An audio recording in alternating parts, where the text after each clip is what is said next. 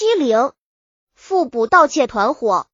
清乾隆二十五年，四川铜川府贴出告示，缉拿黄顺邦、邓九、马占、邓茂鼎、范长宝、范长林、罗二、罗三、王老三、莫如贵等十名罪犯。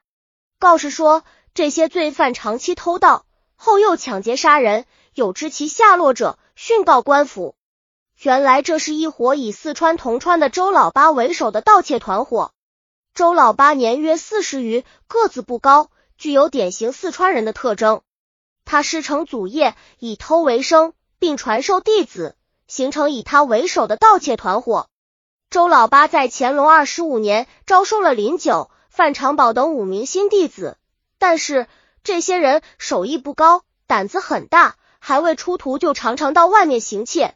因此常常惹出事来。一日，林九、范长宝、范长林到铜窗，看到徐在明家很有钱，三人商议傍晚动手。范长宝、范长林在前门吸引徐家人，林九从后墙翻入行窃。但在行事时，林九等不知徐在明家林佑、赵林光等在徐家做客，故范长宝等在前门侍做风水先生，吸引徐在明时，赵林光并未出去。林九翻墙进入古家行窃时，被赵灵光发现。赵灵光大喊有贼，同时冲出屋门前去捉拿林九。徐在明等听到有人喊捉贼，忙率人返回院中，将林九抓获。范长宝等见林九被抓，赶忙跑回，将事情报告了周老八。周老八大骂林九等无能，并派人去探听林九下落。探子回报说。林九被捆在厅堂里，听虚家人讲，明日把林九送官。周老八说：“孩子们，你们的兄弟被别人抓住，明日送官，你们能看着自己的弟兄被别人抓住吗？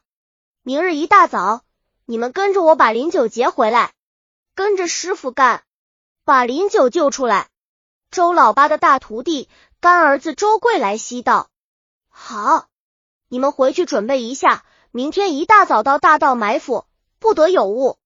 周老八盼父道。第二天，周老八领着周贵来、宋二、马世珍、梁元广、杨春、黄顺邦、邓九、马占、邓茂鼎、范长宝、范长林、王老三、罗二、罗三、莫如贵共十六人，在赵林光、古在明和其堂叔须停坐押送林九送官的路上，周老八率众徒儿突然出现。周老八喊道。孩儿不懂事，冒犯了徐大人，请留个面子，日后报答。徐廷等吃了惊，正要答话，赵灵光骂道：“无赖山匪，休要挡路，小心老爷连你们一起收拾。”说必挥五旗眉棍向周老八等横扫过来。周老八喊道：“孩子们上！”周桂来等挥刀舞棍冲上来，黄顺邦、邓九、马占、邓茂鼎、范长宝。范长林等见事情闹大，先后逃跑。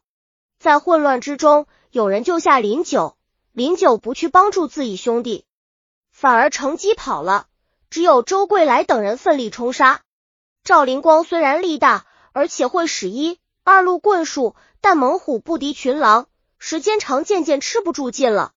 周老八在赵灵光的齐眉棍向左扫过去后，用借刀戳向他的右膝。回手翻腕，又刺伤赵灵光的左肋。赵灵光本用棍扫梁元广产，硕二马世珍突然右腿左肋被刺中，立时倒下。